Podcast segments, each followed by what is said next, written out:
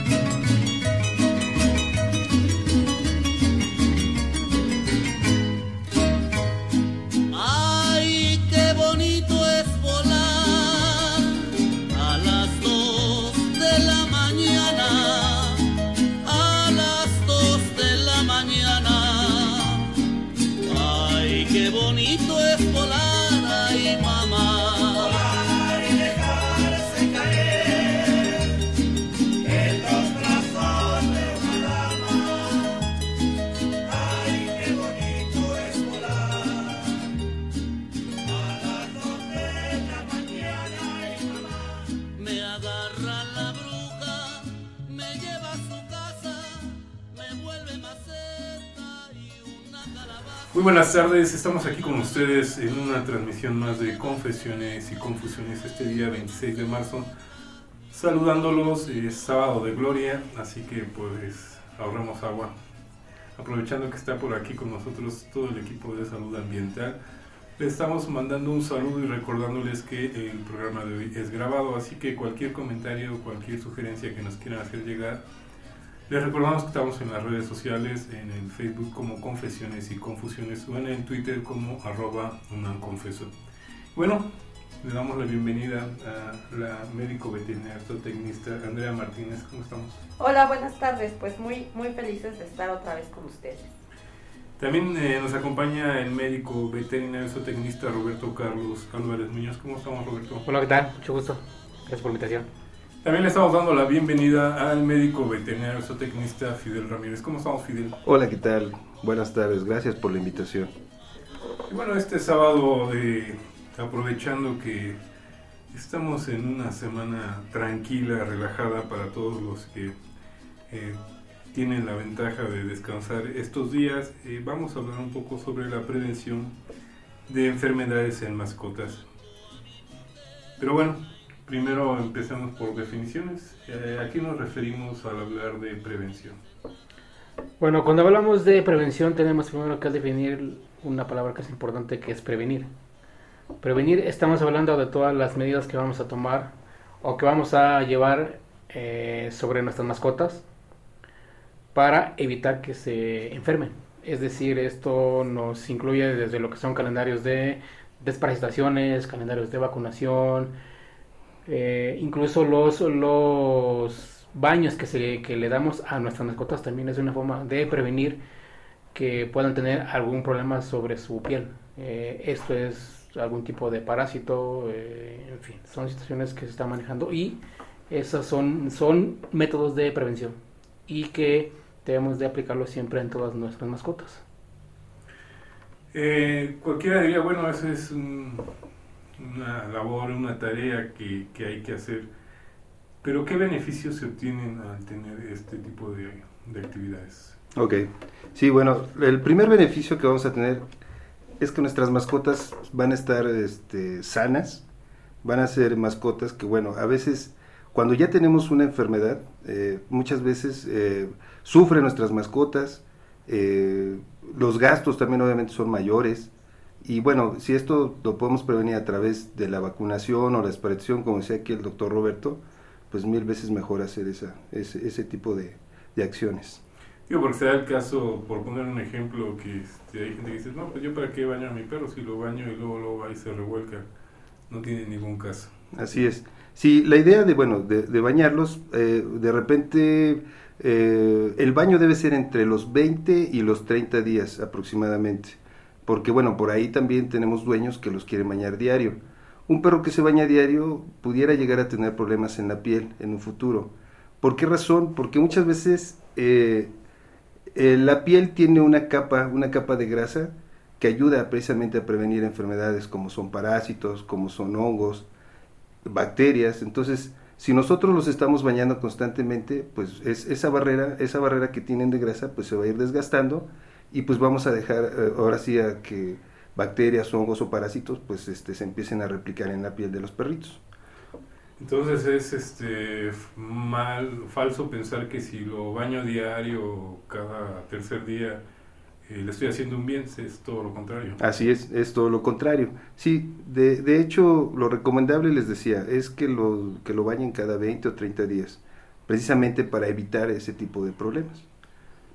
Pero en su lugar se puede cepillar o alguna otra- Así es. Bueno, si el cepillado, si tenemos un perro de, de un- una mascota, en este caso un perro o un gato pudiera ser también, eh, que son de pelo largo, eh, lo recomendable es que sí, por lo menos dos veces por semana, de dos a tres veces por semana le estemos cepillando. Pudiera incrementarse este cepillado muchas veces, por ejemplo, cuando empiezan a mudar este, el pelo, sobre todo cuando es en tiempo de invierno. De invierno, esa transición entre el invierno y la primavera, tienden a tirar mucho pelo. Entonces, a lo mejor aquí habría que incrementar ese cepillado. Quizás ya no dos veces a la semana, sino pudiera ser este, todos los días. Además, en cuanto al comportamiento, es importante que las mascotas, en este caso perros y gatos, estén siendo cepilladas porque eh, favorece la socialización entre la mascota y el dueño, ¿no?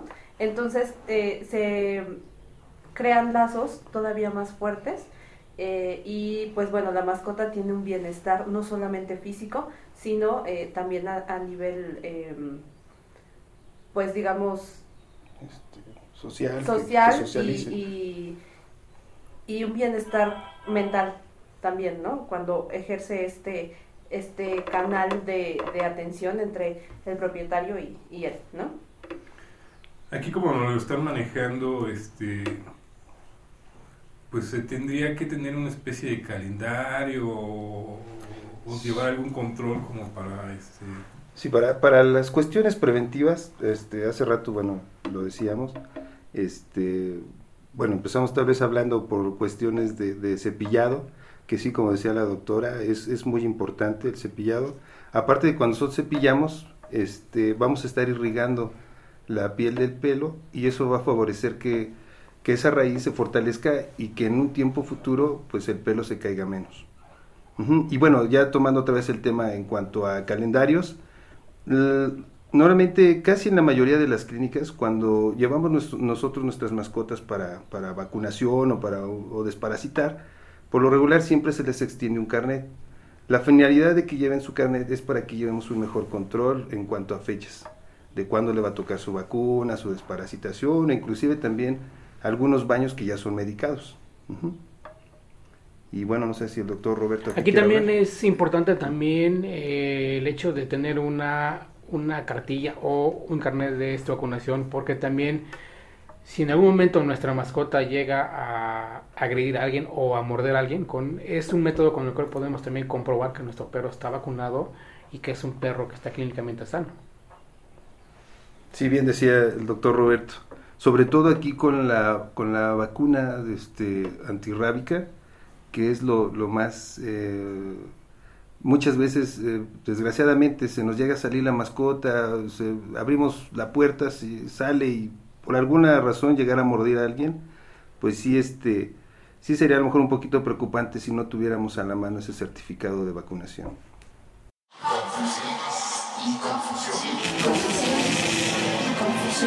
Confusiones y confusiones. Prevenir significa llevar a cabo actividades que permitan evit- evitar riesgos.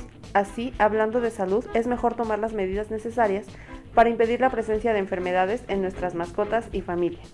Es importante que recuerde que durante toda la vida del animal, usted y su familia serán los responsables de su alimentación, higiene, salud, vacunaciones, desparasitaciones, revisiones veterinarias, castración, tratamientos, bienestar, comportamiento y socialización, entre otros.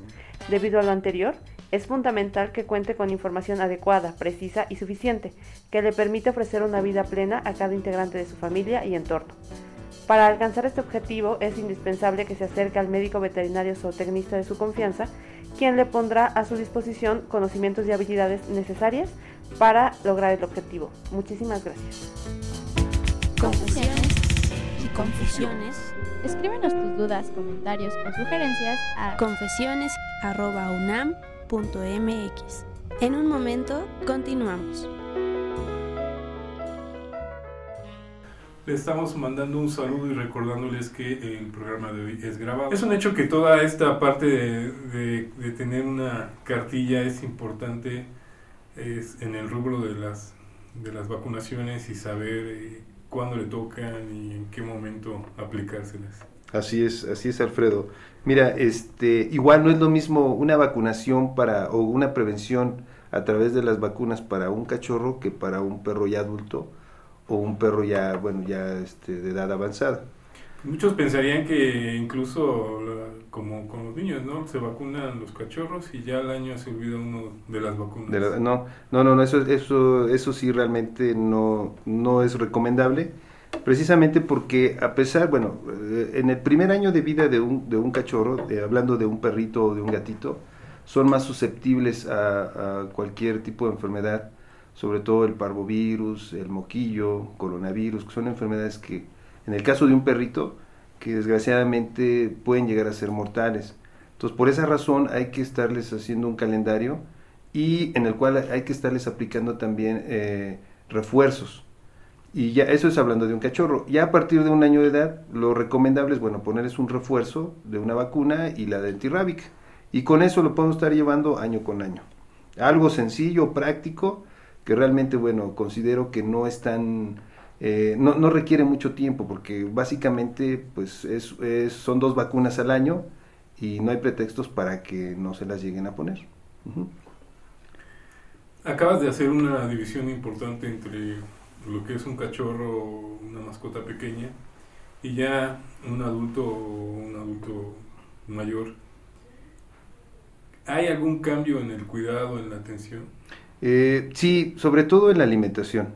La alimentación es algo básico. De hecho, la mayoría de las croquetas, ya sean para un perrito o un gatito, hablando de cachorros, eh, la mayoría de esas croquetas, eh, hablando de una, de una dieta balanceada, que lo recomendable es eso, que no les demos desperdicio, sino que les demos croquetas como tal, porque las croquetas pues tienen todos los requerimientos nutricionales que ellos, que ellos van a necesitar precisamente para que tengan un buen desarrollo.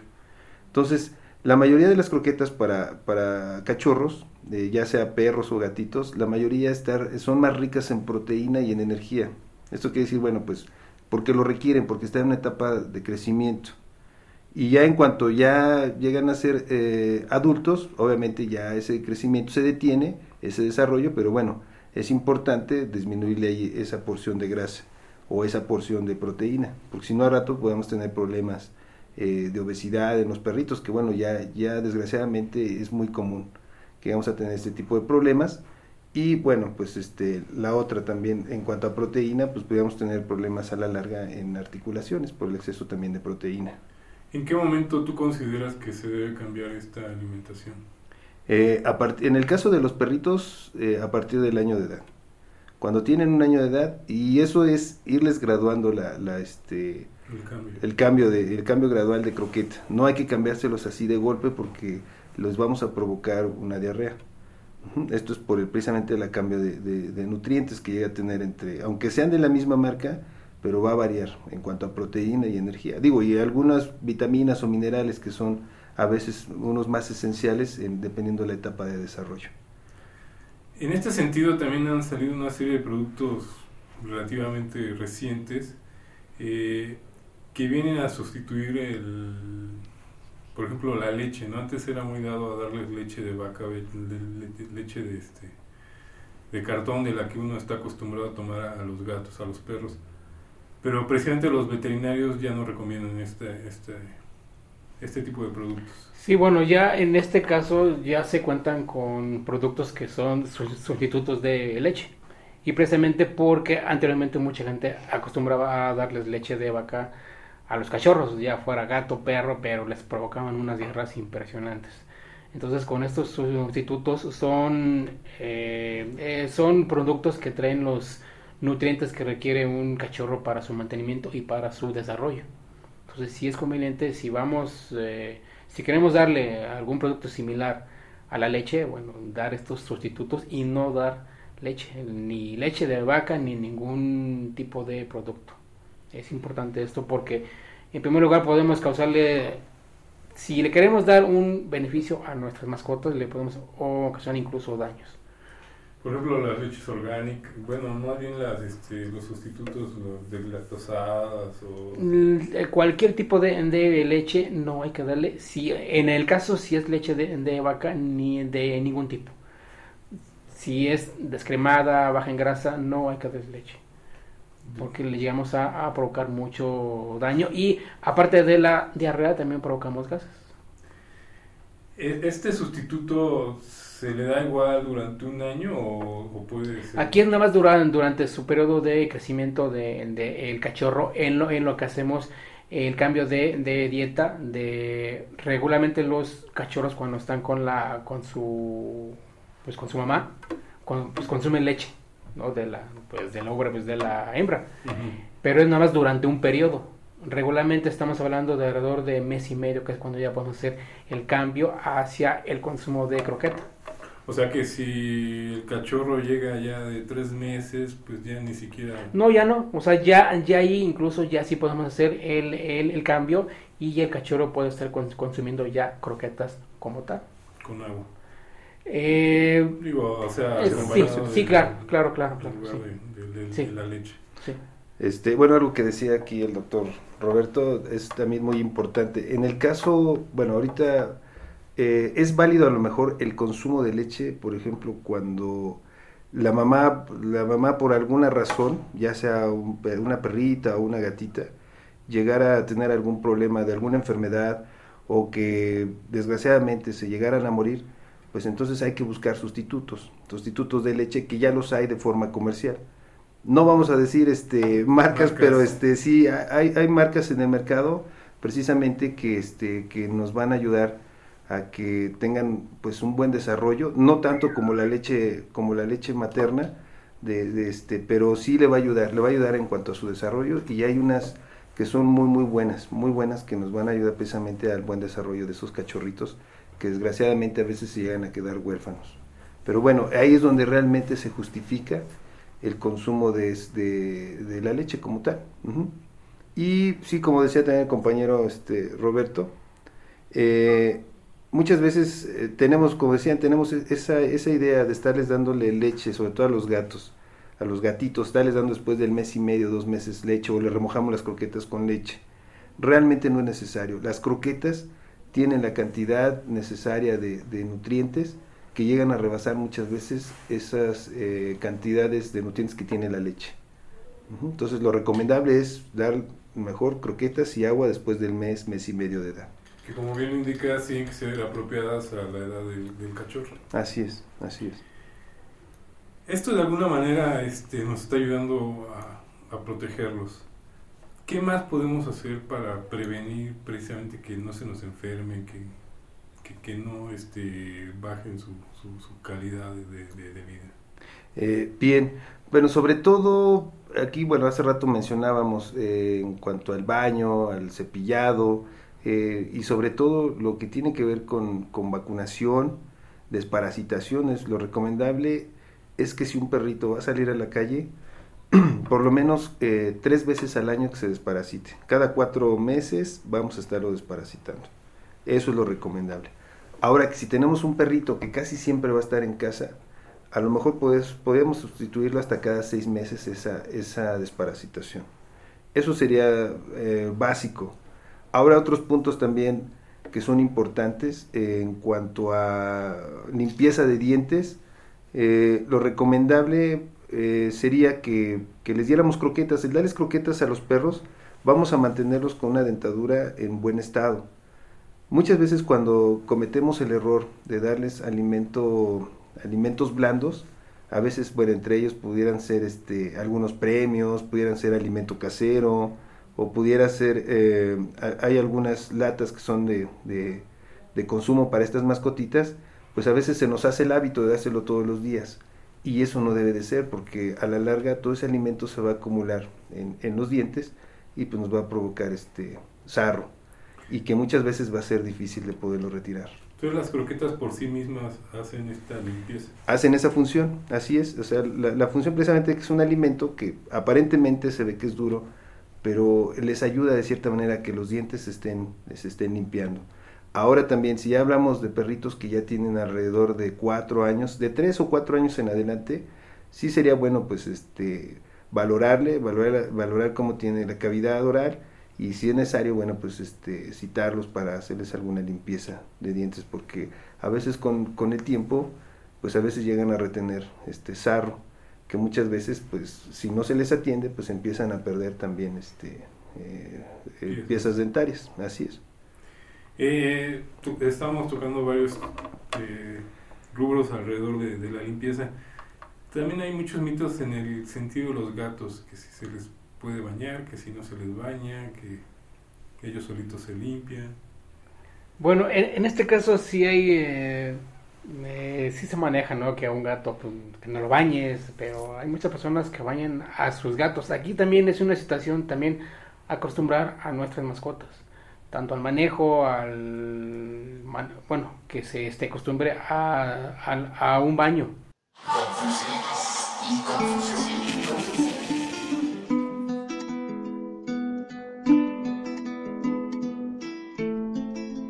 Me llamo Gloria Martínez Castillo, soy originaria del pueblo de Santa Cruz, Zacalpisca, perteneciente a Xochimilco. Y les voy a contar pues un cuento, nos, eh, ese nos platicaba mi papá, él, eh, eh, su tío abuelo, a a él le pasó, eso es del estado de Puebla. Dicen que este que había mucha bruja, pero de esas brujas que, que dicen que así como que se cortan los pies y este y los pasan a cruzar en el tlecuil. El tlecuil es las piedras a donde se pone un comal y, y se hace lumbre, donde se echan tortillas, pero se, se llama así tlecuil y dicen que ahí las brujas se pasaban a cortar los pies y los atravesaban y se iban volando. Ellas iban a hacer sus travesuras y los pies los dejaban ahí. El tío abuelo era arriero. Él venía a dejar su fruta, su leña, su, su cosecha. La venía a dejar a Pisaco o se iba por los pueblitos a ranchear, a, este, a hacer el trueque. Y dice que de regreso siempre, siempre le hacían travesuras las brujas, que en la noche que nada más veía como luciérnagas que vuelan de un lado a otro, así veía lu- lucecitas y eso eran las brujas. Y él así como que también no creía y decía, ay, no puede ser eso, no es cierto. Y, pero en el pueblo, que ya el niño ya le pasó esto, que ya a la señora allá dicen, en vez de caerse, dicen, ya se fue a desbarrancar. Y que al señor ya también, como tomaba su pulquito, ya lo empujaron a la barranca. Y así eran cosas de que de veras ya no era posible que, que este, vivir así. Estamos mandando un saludo y recordándoles que el programa de hoy es grabado. Bien, eh, entonces eh, estábamos hablando sobre los gatos, cómo lo, lo podemos estar acostumbrando para simplemente que no tengamos algún tipo de problema en cuanto al baño. Es también una situación muy especial el hecho de que los gatos se acicalen, es decir, se estén lamiendo el pelo. Es algo muy muy común en los gatos, pero también muchas veces nos llega a causar ciertos problemas en los gatos. ¿Por qué? Porque al estar haciendo esto, obvio, tienen un consumo de su mismo pelo. Y estas situaciones nos traen problemas. eh, en este caso, se les llegan a formar bolas de pelos. Entonces, eh, también por eso es conveniente que de hecho también hay dietas, eh, bueno, hay alimentos para gatos, los cuales eh, están indicados eh, o se le pueden dar a un gato precisamente para evitar la formación de bolas de pelos. En, este sentido, y este, como que acompañando toda esta parte de, los beneficios, de los cuidados que hay que tener, las áreas, las áreas de- de las mascotas, donde duermen, donde generalmente habitan, de- hay muchos que cohabitan inclusive con los, con los, con los dueños en los Sí, sí, claro. departamentos, adentro de las casas. ¿Qué cuidados recomiendan? Bueno, aquí, eh, por principio de cuentas, bueno, aquí lo ideal es eh, no tratar de cambiar su, su sitio o su lugar de nuestras mascotas. ¿A qué me refiero esto? A que sí, últimamente hemos visto que ya muchas mascotas eh, ya no están jugando este papel de mascotas, ya las están viendo como un individuo más, pues, de- como de la familia. Digo, hay personas que tal vez tengan eso y es muy respetable, pero sí no debemos de dejar de tomar en cuenta que son mascotas. Porque mucha gente, bueno, duerme con ellos, come con ellos. Entonces, esto nos da muchas situaciones en donde tal vez te- incluso hay un cambio de comportamiento en nuestras mascotas. Eh, de cierta manera puede ser un beneficio, en otras situaciones, bueno, no son beneficios, incluso llegan a causar muchos más problemas. Eh, por ejemplo, cuando en algún momento dejan algún perro o que el dueño tuvo que salir y no pudo llegar ese día en la noche y el perro pues, se queda solo. El perro, bueno, está acostumbrado a ver a su dueño diario y cuando no lo ve, bueno, es cuando el perro puede tener algún problema de, tal vez problemas de ansiedad, algún problema re- relacionado con, son problemas de separación, que en los perros es muy marcado, tanto los, es más marcado pues en los perros, porque los gatos no son tan... Dependientes. de- ah, eh, exacto. Pero por ejemplo, se da el caso de los gatos que también ya viven encerrados, ¿no? Se sabe porque su naturaleza es un poco más libre. Pero también, como dices, ya actualmente eh, la forma de vida y todo esto que se da, eh, hay mucha gente que habita en departamentos, en edificios, y adentro tienen a sus mascotas, en este caso a los gatos. Ujú. Ok, sí. Eh, es bien importante esto que decía el, el doctor Roberto. En cuanto hay que respetarles un espacio, deben tener un espacio, eh, tanto nosotros como dueños, como ellos, eh, precisamente porque cuando por alguna razón tenga que separarse de repente el dueño por, por X actividad que tenga y tenga que dejarlo solo, pues iba a tener problemas de comportamiento. Son perritos que van a estar todo el día ladrando, se van a estar quejando, entonces sí lo recomendable desde un principio pues es asignarles un espacio, un lugar. Ese lugar debe ser digno para ellos obviamente, debe ser un espacio confortable, un espacio donde tenga, eh, eh, ahora sí que tenga todas las comodidades, que no tenga corrientes de aire, que, que se proteja del sol, que no se estén mojando, porque muchas veces, a veces tenemos mascotas y de pequeños los podemos tener en casa, dentro de la casa, está en la sala, anda para todos lados. ¿Y qué va pasando? Conforme van creciendo, pues a veces nos vamos olvidando y, y a veces o los echa- si bien les va, pues a lo mejor los echamos al patio o a la azotehuela. Y cuando mal les va, pues a veces terminan en, en la calle o terminan en una azotea. Entonces hay que balcón, pensar en los balcones. Entonces realmente eh, pues eso no es vida para ellos. Entonces sí es bueno que tengan un espacio digno. Digo, a final de cuentas, el compromiso desde que, desde que adquirimos una mascota, hay que adquirirlo hasta, hasta que hasta que esté todo el tiempo con nosotros. Así sea de una vida larga, una vida corta, pero hay que darles una, una calidad de espacio y, y de atención. Entonces eso es, eso es vital, es importante para ellos. Y perdón, nada más agregar que cuando se humaniza a las mascotas, en vez de, como bien decían mis compañeros, en vez de hacerles eh, un bien, pues generalmente terminamos lastimándolos, justamente porque si en algún momento el dueño eh, no se muere o ya no lo puede tener eh, consigo y lo regala o lo den adopción o lo que tú quieras, pues los nuevos dueños no van a tener las mismas precauciones que tuvo el primero y entonces los animales van a sufrir porque no van a ser tratados de la misma manera. Así que yo creo que cada cosa debe, debe de ir en su lugar, como bien dice Roberto, quien tenga este tipo de prácticas pues está bien, se respeta, pero no es lo más recomendable debido a que pues a la larga quien sufre es la mascota, ¿no? También eh, se viene el caso de las parejas este, que empiezan eh, teniendo hijos. Así es. O cuando existen los niños dentro de un entorno y que llega una mascota. ¿Cómo se maneja esto?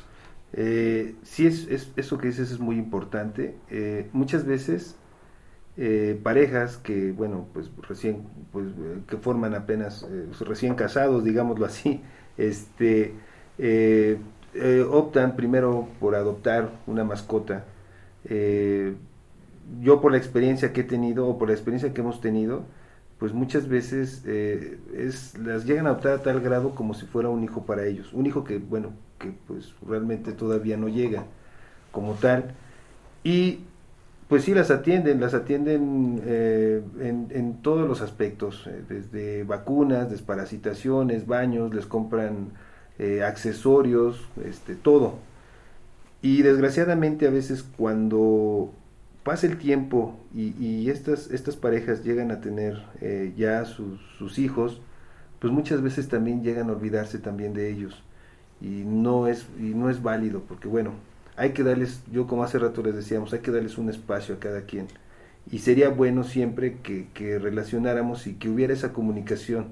Obviamente, bueno, a veces por los espacios que son cada vez más pequeños, pues muchas de las familias optan por tener este, perros de razas pequeñas. Y es algo que debemos nosotros tom- tomar en cuenta desde un principio. Si vamos a vivir en un departamento, pues probablemente vamos a tener un perro de, de- por las dimensiones, pues de talla pequeña.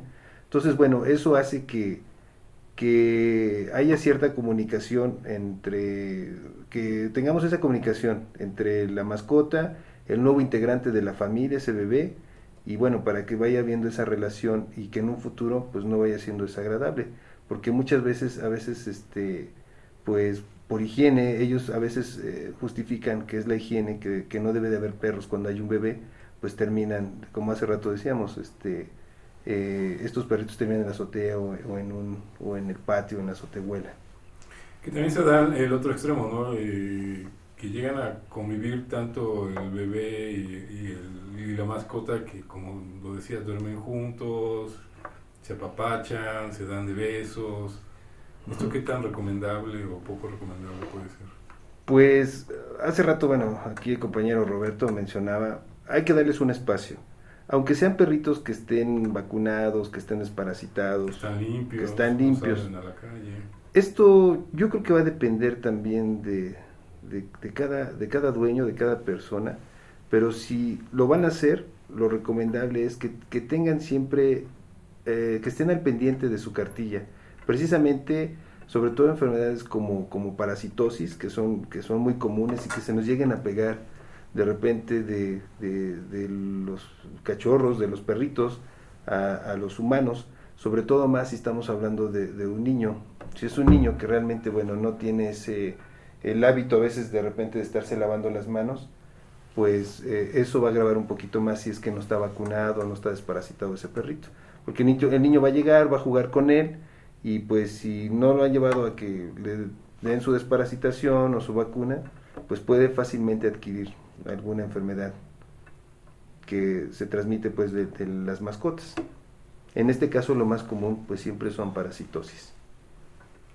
Regresando a esta parte de los cuidados de la alimentación, eh, también hay, hay, muchas prácticas al respecto, hay muchas este, creencias, hay quienes prefieren llenar los platos de croquetas y dejárselos ahí, hay quienes eh, prefieren darle ciertos horarios y el agua incluso, ¿no? Hay cubetas llenas Bueno, de agua y puede estar ahí una semana. Aquí también en cuanto al consumo de alimento es importante también educar a nuestra mascota.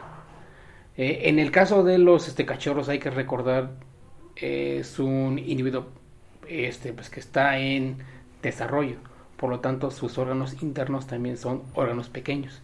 En el caso de un cachorro, su dosis diaria se le puede dividir hasta en tres o cuatro tomas ya que bueno, él está ahorita en pleno desarrollo, entonces sí es válido en su etapa de cachorro darle en este tipo de, de tomas, tres o cuatro tomas. Pero es también importante establecer horarios.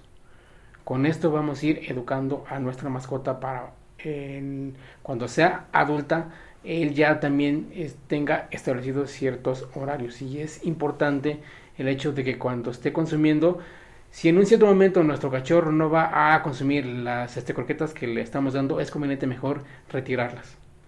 Eh, y, y con esto también vamos a hacer que nuestro cachorro tenga este seguimiento y que también nuestro cachorro tenga una educación en cuanto a su alimentación. Porque nos hemos encontrado con cachorros que o con perros adultos que quieren comer a una cierta hora, eh, ya sea que te ladre, que chille, que te rasque por la puerta. Entonces, es también importante, eh, también es como un niño, vamos, es también educar a nuestras mascotas. Y es muy importante y es muy, muy válido. También este, es muy importante que, que no les demos, que no los saturemos también de croquetas, porque uno, y sobre todo los cachorros, un cachorro le puede uno estar dando de comer a cada rato y todo el tiempo estar comiendo. El problema es que aquí se va a indigestar y bueno, va a venir una serie de problemas, va a venir con diarreas, a rato ya va a terminar, este, ya no va a querer la croqueta. Entonces, esas cuestiones hay que darles casi la mayoría de, los fabricantes de, este, de, estos alimentos manejan sus propias raciones dependiendo la edad y el tamaño de, de nuestra mascota. Entonces hay que respetar esos, esas cantidades. Habrá veces que coman más, a veces, a veces que a lo mejor en la mañana eh, tiene menos apetito, pero quizás para la tarde puede ser que consuma más.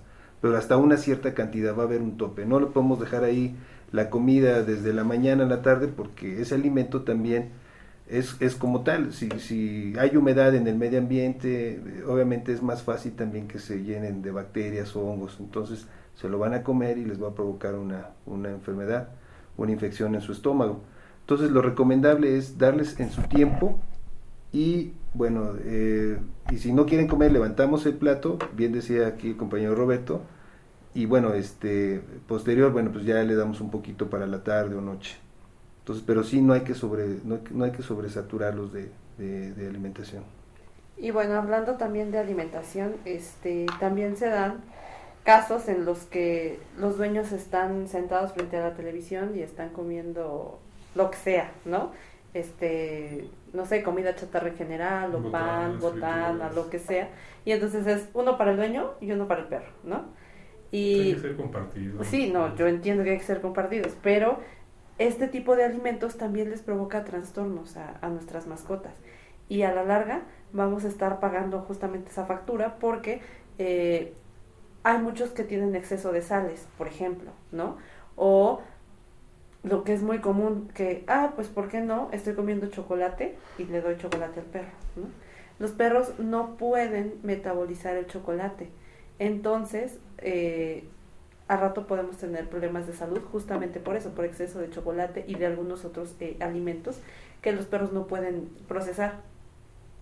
Además de que eh, en un futuro podemos tener perros diabéticos, ¿no? Así es muy común cuando hacemos la comparación. Vemos al dueño, vemos al perro y generalmente comparten las mismas enfermedades, ¿no? Eh, es común ver a, a personas diabéticas con los perros que aparte son obesos y al hacerles estudios, pues, ¿qué crees? También tienen diabetes, ¿no?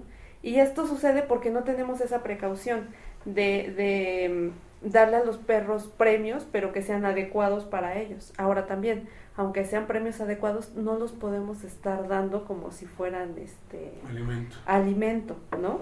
Eh, todo tiene una medida y todo tiene una razón de ser. Así que, pues,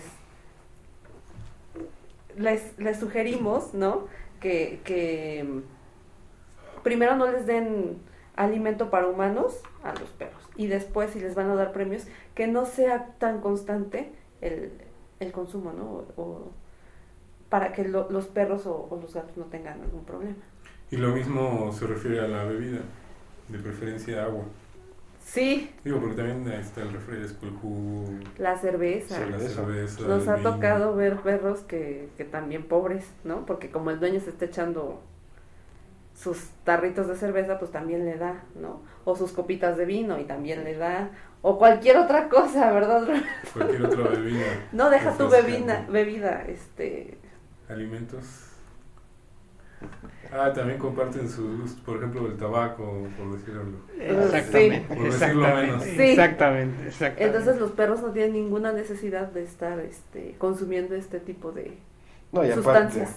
Y aparte, este, por ahí en, en alguna ocasión a mí me llevaron un- un- una mascotita, un perrito, que le habían, este, le habían dado, su dueño le dio cerveza, iba timpanizado, iba lleno de gas, pues, eh, su, su estómago, a punto de, de provocarle una peritonitis. Imagínense ese estómago, eh, por dentro se llega, este, se revienta por dentro ese estómago, imagínense la peritonitis que nos va a causar.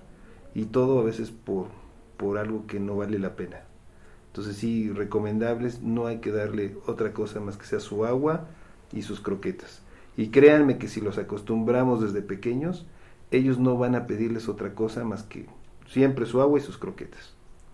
Digo, eh, viéndolo desde un punto de vista más sano, hay quien le dan manzana, papaya, Eh, sí, considero que no hay tanto problema. Digo, al menos que sean porciones pequeñas. Muchas veces, a veces cuando les llegamos a dar, tú decías, la papaya, les damos papaya o alguna un alimento que se les llega a fermentar en el estómago, pues digo, sí, pudiera tener una consecuencia y provocarles a lo mejor un trastorno digestivo y una diarrea. Pero lo recomendable sería nada más sus croquetas y su agua y a lo mejor hace rato, como decía la doctora, de vez en cuando unos premios. Los premios son tienen mucha grasa, entonces eso también les provoca este a la larga pues daños en su estómago. También por ahí hay muchas costumbres de que, por ejemplo, saco a pasear a mi mascota y sobre todo en los perros y vemos que está este, comiendo pasto. O hay quienes se quejan de que este, se comen su mismo excremento. Todas Sí. estas manías, cuestiones. Ok. Sí, eh, no es bueno. Bueno, si es, si fuera pasto tal vez de, de nuestro jardín, que a lo mejor ese jardín está bien regado, consideramos que no, no, este, no hay orina, no hay excretas, no hay excremento, pues a lo mejor se lo puede comer y no hacerle daño. Pero si pudiera, a la larga, por muy limpio que estuviera, hay veces que, que pudiera provocarles un trastorno digestivo. Mucha gente tiene la idea que con eso se van a purgar. Eso no es cierto Se van a desparasitar. se van a desparasitar, al contrario. Y más, imagínense, si, con su- si este pasto fuera de un, de un parque público, imagínense la gran cantidad de perritos y, y- que llevan a pasear y que de eso se orinan y que, tiene, y que, bueno, llegan a defecar. Por mucho que llevemos nuestras bolsitas para estar recogiendo esa materia fecal, pues siempre se van a quedar partículas.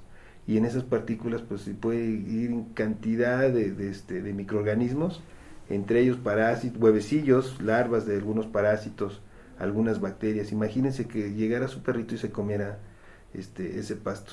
Entonces, de- de- dentro de hacerle un bien, pues imagínense la cantidad de, de- de enfermedades que pudiera tener ¿no? o la consecuencia por comerse ese pasto. Lo recomendable es que no, que no consuman este, y sobre todo menos el pasto de los parques públicos. En cuanto a la coprofagia, ¿sí estoy bien, doctores? Sí.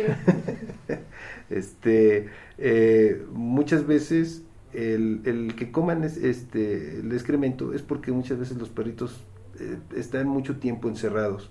Entonces así como una persona que está encerrada pues se va a estar mordiendo las uñas se va a estar rascando. Ellos también buscan de cierta manera pues este mitigar ese ese tiempo de estar Esa ahí ansiedad. esa ansiedad. Entonces lo recomendable es para evitar la coprofagia es importante que lo saquen a caminar, que se distraigan, eso les va a ayudar muchísimo.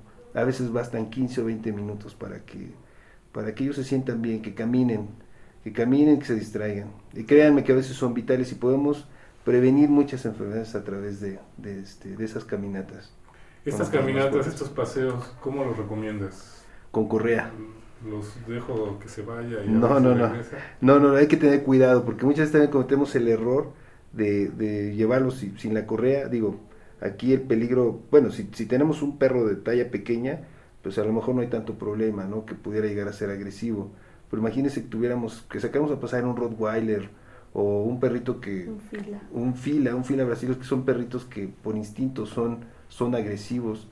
En, en, en este caso sí es importante que traigan su correa y en el caso de estos perritos hasta un bozal para evitar problemas este, mayores. Es un hecho que cambia el comportamiento. Uno puede decir en mi casa o con nosotros es un perro muy tranquilo, muy amable, muy dócil.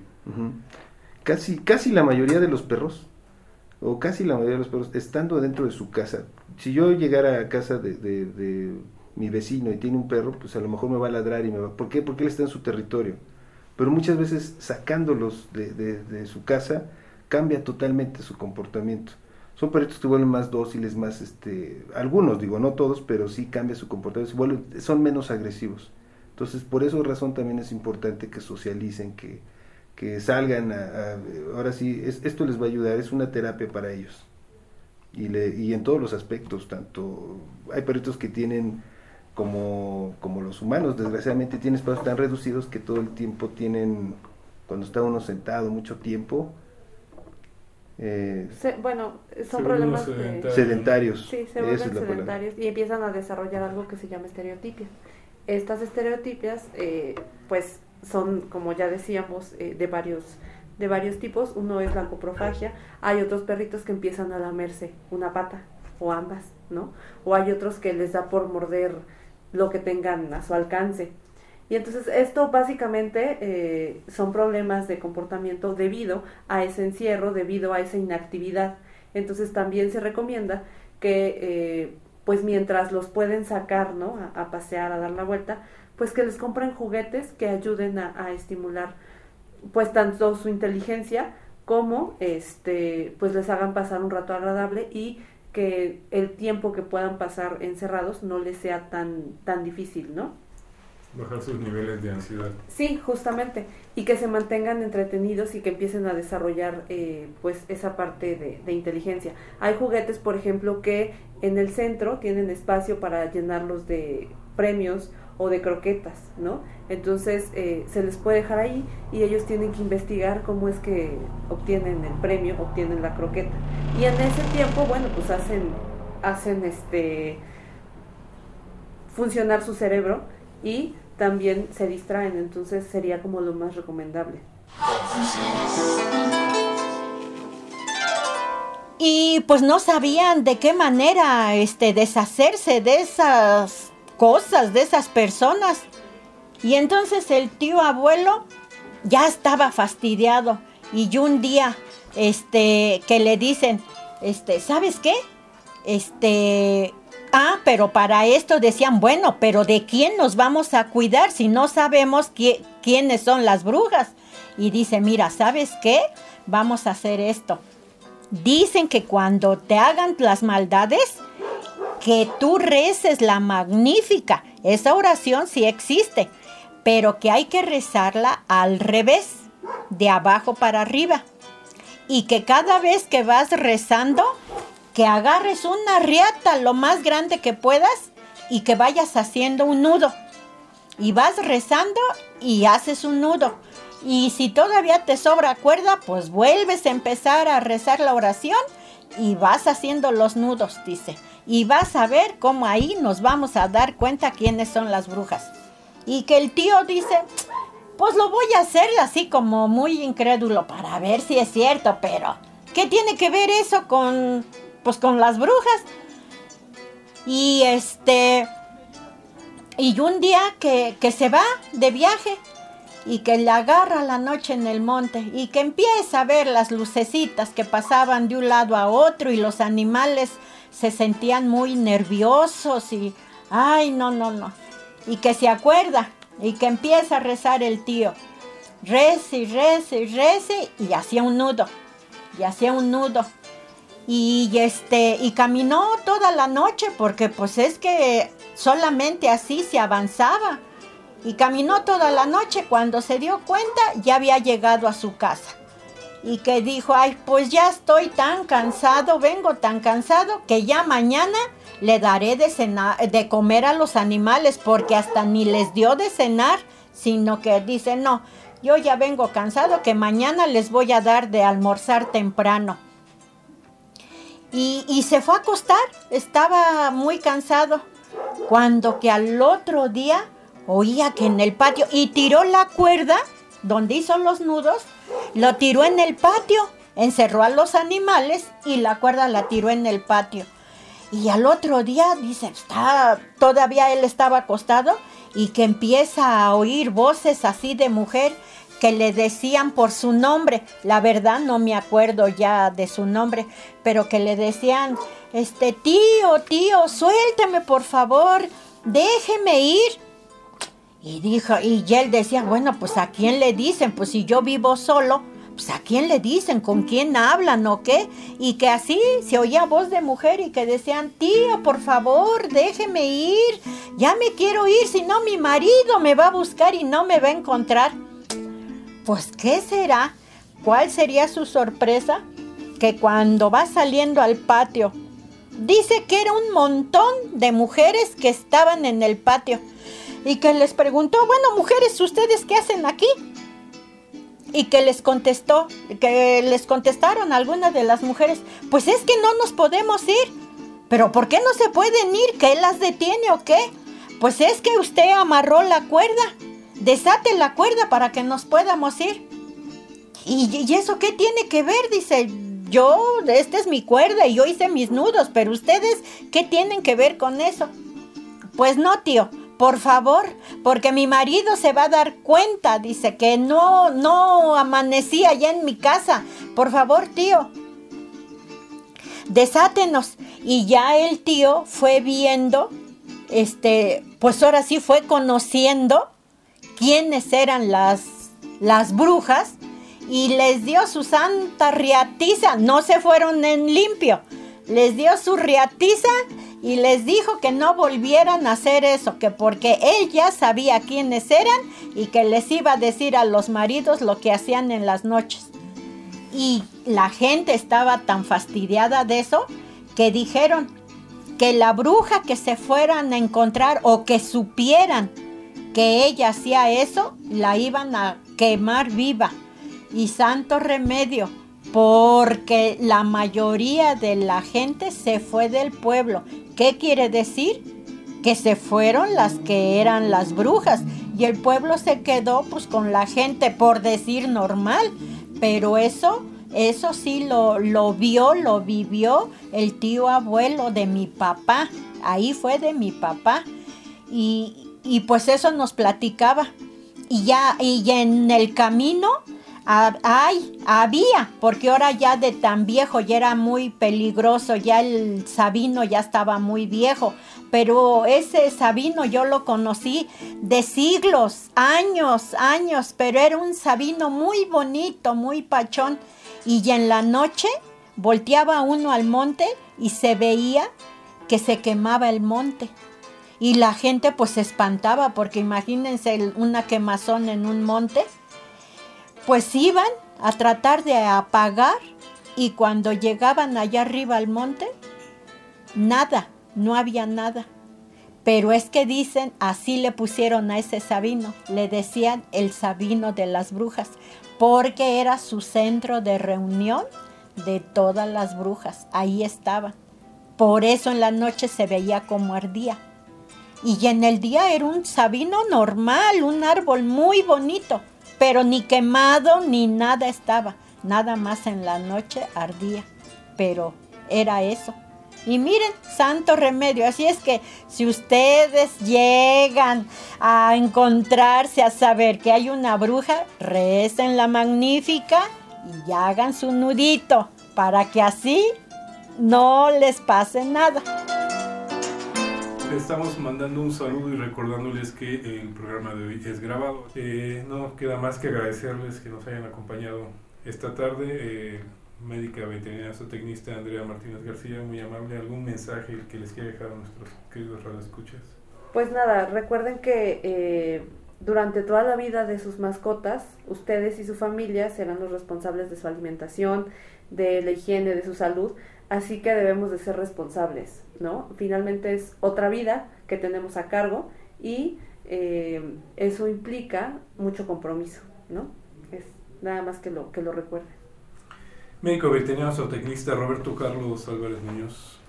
Bueno, al igual nada más eh, recordar siempre el, um, por el bienestar de nuestras mascotas y eh, tomar muy en cuenta, bueno, llevar a cabo una tenencia responsable de nuestras mascotas y siempre si podemos eh, buscar la ayuda y la asesoría de un médico veterinario zootecnista que, que es quien nos puede ayudar incluso para saber si podemos tener una mascota o no. ¿Y qué tipo de mascota? Exactamente. Y también, este, antes de, de despedirnos, eh, la periodicidad. Qué, qué tan seguido tienen que visitarlos. Exactamente, por eso es importante asesorarnos, es importantísimo. La automedicación, si, si a mí mi médico me recetó una pastilla para sentirme bien, también se la puedo dar a mi perro. Exactamente, todo eso, por eso es importantísimo siempre asesorarnos con un médico veterinario. Médico veterinario eh, Fidel Este, Ramírez.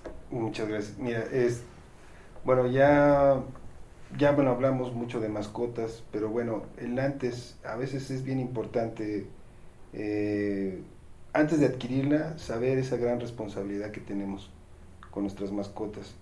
Por eso es bien importante asesorarnos, bien decía aquí mi compañero Roberto, con un médico veterinario, acercarnos a ellos y decirles, bueno, miren, pues yo vivo en un departamento o vivo en una casa tal vez tanto por tanto, tengo hijos, tengo niños. Entonces todo eso es importante. Eh, ver la finalidad para qué es nuestra mascota. Muchas veces las mascotas de aquí de, la Ciudad de México son, son la mayoría para, para compañía, pero por ahí habrá quien diga yo quiero para que cuide mi casa, pues bueno, a lo mejor tendrá que ser otro tipo de, de- de, bueno, ser, ser un perrito pero de diferente raza. Entonces sí es bien importante antes de adquirirla saber qué, para qué la queremos y saber también el compromiso que tenemos con ellos. Pues ahí queda para todos aquellos que, que ya las tienen o que quieren adquirir alguna mascota. También es bueno tomar en cuenta que pues es, es bueno tener un perro de raza, pero pues también por ahí se puede adoptar, se puede ir a, a otros lugares donde son perros bonitos, son perros que no van a depreciarse, no, no, no tienen más ni menos que, que alguien que traiga pedigrí. Exactamente, exactamente. Les recordamos el programa de hoy fue grabado. Cualquier comentario, cualquier este, duda que nos quieran hacer llegar, estamos en Confesiones y Confusiones en el Facebook, en arroba unam confeso en el Twitter o en confesiones arroba mx. Se despide ustedes Alfredo Pineda. Hasta la próxima de Confesiones y Confusiones. encuentro durmiendo, le jalo las colchas y salgo corriendo. Ay, dígame, dígame, dígame usted,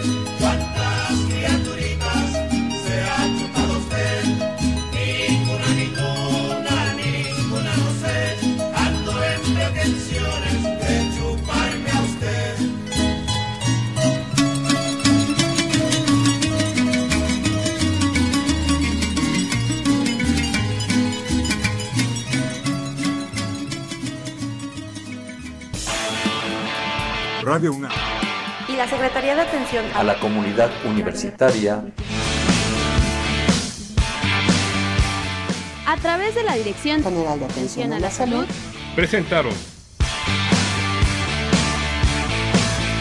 Confesiones y confusiones.